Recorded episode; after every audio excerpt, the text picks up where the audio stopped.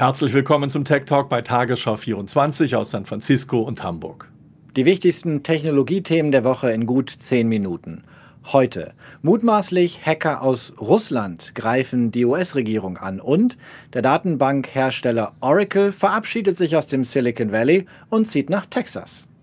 Auch Elon Musk sagt Tschüss zum Valley und geht ab nach Texas. Außerdem Reddit kauft den TikTok-Konkurrenten Dubsmash.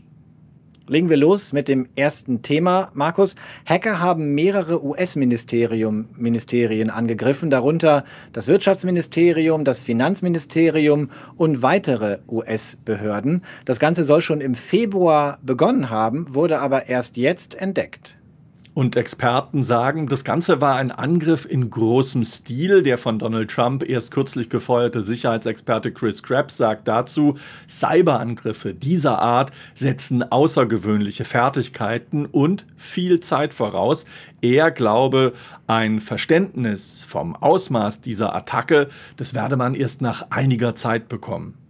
Wer steckt also hinter dem Angriff? US-Medien berichten, dass die US-Behörden mittlerweile davon überzeugt ist, dass es ein staatlicher Akteur ist, der hinter den Angriffen steckt, und zwar Russland. In der Szene ist die Hackergruppe unter den Namen Apt29 und Cozy Bear bekannt. Dieselbe russische Gruppe soll während der Obama-Administration das Außenministerium und die E-Mail-Server des Weißen Hauses angegriffen haben. Unter anderem soll die gleiche russische Hackergruppe versucht haben, Coronavirus-Impfstoffforschung zu stehlen. Und wie ging dieser Angriff nun? Es ist mittlerweile wohl ziemlich deutlich, dass sich die Hacker Zugang zu den Regierungsservern verschafft haben über ein Update-System für Netzwerkserver. SolarWinds-Systeme übernehmen Updates in größeren Netzwerken. Das Unternehmen kommt aus Texas und Produkte von SolarWinds werden in über 300.000 Unternehmen und eben Behörden weltweit eingesetzt. Sowohl die komplette Netzwerkinfrastruktur des US-Militärs wird durch SolarWinds-Systeme betreut und auch die Top 10 der Telekommunikationsunternehmen hier in den USA setzen wohl die Produkte dieser Firma ein. Bemerkt hatte den Angriff zuerst eine Firma, die sich um Cybersicherheit kümmert. Die hatten vergangene Woche Alarm geschlagen. FireEye ist der Name. Das kalifornische Unternehmen meldet, seine Sicherheitstools seien gestohlen worden. Das sind die Werkzeuge, die man braucht, um zu überprüfen, wie gut ein Unternehmen gegen Hackerangriffe geschützt ist. Es sind aber auch eben diese Tools, mit denen man, wenn man sie unangemessen verwendet, auf anderer Menschen und Unternehmen Server gelangen kann. FireEye hat die Einbruchspuren auf seinen Servern gemeinsam mit Microsoft weiter untersucht. Und dabei haben die beiden Unternehmen herausgefunden, wie die russischen Hacker sich wohl Zugang in die US-Netzwerke verschafft haben. Und nicht nur in die, im Visier sollen wohl auch die Behörden und Firmen anderer Länder gestanden haben. Das heißt, das Ausmaß des Hackerangriffs kennen wir noch gar nicht. Ganz spannend ist ein Blog-Eintrag von FireEye, in dem genau nachzulesen ist, was wir bisher wissen. Und danach äh, sieht es so aus, dass die russische Schadsoftware quasi Huckepack auf die Regierungsserver gelangt ist, nämlich mit dem Update, das die SolarWinds-Server ausgeführt haben. Themenwechsel, Markus. Ich mache mir Sorgen. Es wird einsam um dich im Silicon Valley, oder? Naja, ähm, wie man es so nimmt, noch nicht ganz. Aber äh, es ist ja auch in, bei euch in Deutschland durch die Presse gegangen. Oracle verlässt das Silicon Valley, der SAP-Konkurrent. Das ist ein weiteres Schwergewicht äh, in der Tech-Industrie hier im Valley.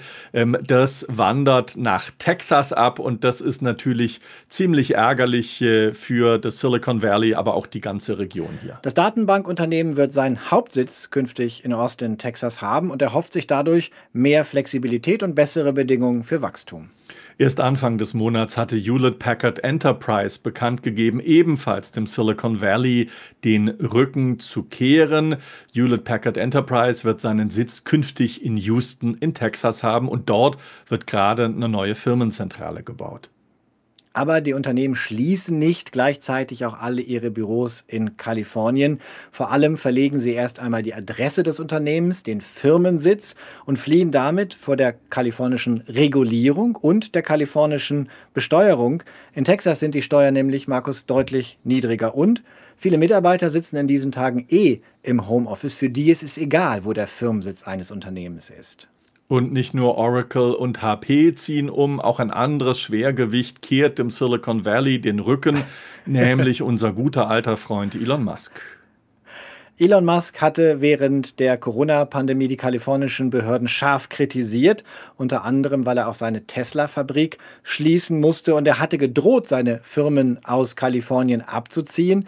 Er bereitet gerade den Bau einer Firma in Texas vor für Tesla, verlegt hat er aber schon seinen Privatwohnsitz. Er lebt jetzt in Texas, Berichten mehrerer Medien zufolge ist ja Elon Musk der zweitreichste Mensch der Welt und Texas erhebt eben, wie du schon gesagt hast, keine Einkommensteuer, während die in Kalifornien besonders hoch ist. Das könnte auch ein Grund für seinen Umzug sein. Elon Musk hat in einem Interview mit dem Wall Street Journal aber auch einen weiteren Grund genannt. Er kritisiert nämlich nochmal die kalifornischen Behörden. They do tend to get a little complacent, a little entitled, and then they don't win the championship anymore. So California has been winning for a long time. Um, and I think they're taking it for granted a little bit. Yeah. Übersetzt, Sie sind ein wenig selbstgefällig geworden. Sie verhalten sich wie Auserwählte, aber Kalifornien gewinnt nicht mehr. Kalifornien meint Musk habe lange gewonnen, aber sie tun so, als sei das selbstverständlich. Zitat Ende. Eines ist noch wichtig, Björn. Elon Musk zieht privat nach Texas. Der Firmensitz von Tesla, der wird erstmal hier im Silicon Valley in Palo Alto weiter bestehen bleiben. Aber wer weiß, vielleicht äh, droht ja auch das noch in den nächsten Jahren. Weder Google noch Facebook noch Apple, die haben übrigens in den vergangenen Wochen oder Monaten erkennen lassen, dass sie auch dem Silicon Valley den Rücken kehren wollen. Dennoch muss man sagen, es tut sich etwas, aber von einem Gezeitenwechsel zu sprechen, das wäre sicherlich zu früh. Aber auch das nächste Unternehmen, um das es geht, sitzt nicht im Silicon Valley.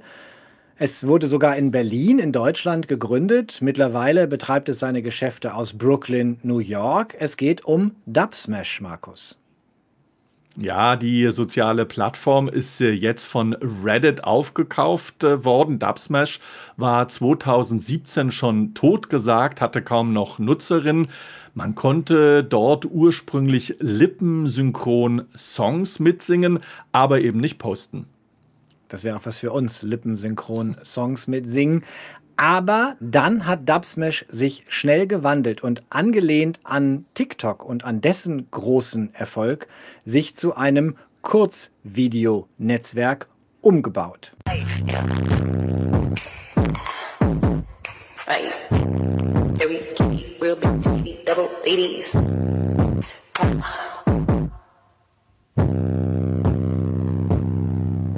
Mittlerweile hat Dubsmash in diesem Marktsegment kurze Videos einen Marktanteil von 25% in den USA. TikTok kommt auf 59%. Reddit ist schon 15 Jahre alt, quasi ein echter Dinosaurier, der sich auch vorwerfen lassen muss, Hassbotschaften und Rassismus über sein Netzwerk zu verbreiten. Dubsmash soll Reddit jetzt diverser machen. Denn Dubsmash hat, Dubsmash hat sich in den USA auch dank der Latino-Community gewandelt. 25 Prozent aller Teams mit dunkler Hautfarbe sind eben auf Dubsmash und nicht auf TikTok. Und 70 Prozent weibliche Nutzer hat die Plattform angezogen. Also eine Vielfaltsspritze für den Dinosaurier Reddit. Dubsmash bleibt formal erstmal eigenständig, aber Videos könnten auch direkt in Reddit gepostet werden. Die Chefs, darunter die beiden Deutschen Jonas Drüppel und Tim Specht, die werden jetzt Teil der Reddit-Führungsriege. Schauen wir nach, nach Deutschland, Markus. Wir verabschieden uns jetzt in den Lockdown. Bei euch da drüben jedoch startet erst jetzt eine Corona-Warn-App. Ja, sie nutzt äh, dieselbe Technik wie bei euch, eine Schnittstelle, die Google und Apple gemeinsam entwickelt haben. Nahfeld Bluetooth und die soll helfen, Kontakte bei einer Infektion nachzuvollziehen. Bislang ist äh, dieser Dienst auf 10% aller kalifornischen Handys aktiviert. Wir haben die App seit Juni diesen Jahres. Die Nutzung bleibt weit hinter den Erwartungen zurück. Hätte diese App eigentlich den zweiten Lockdown verhindern können? Svea Eckert, Host des NDR-Podcasts She Likes Tech, hat uns dazu ihre Einschätzung gegeben. Also in einer perfekten Welt, da könnte die Corona-Warn-App vielleicht sogar wirklich einen Lockdown verhindern. Dann hätte sie aber auch wirklich jeder, der kann, installiert. Dann wären alle Labore angeschlossen und dann würde sich jeder sofort isolieren und sein Ergebnis auch teilen. Wir leben halt nicht in dieser perfekten Welt. Nur jeder zweite teilt sein positives Ergebnis. Bisher haben nur 23 Millionen Menschen sich diese App heruntergeladen noch nicht, sind alle Labore sind immer noch nicht angeschlossen. Also, die App ist ein Baustein in der Pandemiebekämpfung, aber einen Lockdown verhindern, das kann sie nicht. Ich bin gespannt, Björn, wie die kalifornische App hier angenommen wird. Wir behalten das auf jeden Fall im Auge. Das war unser Tech Talk auf Tagesschau 24. Uns gibt es auch auf YouTube, in der Playlist auf dem YouTube-Kanal der Tagesschau und in der ARD-Mediathek. Bis nächste Woche. Tschüss.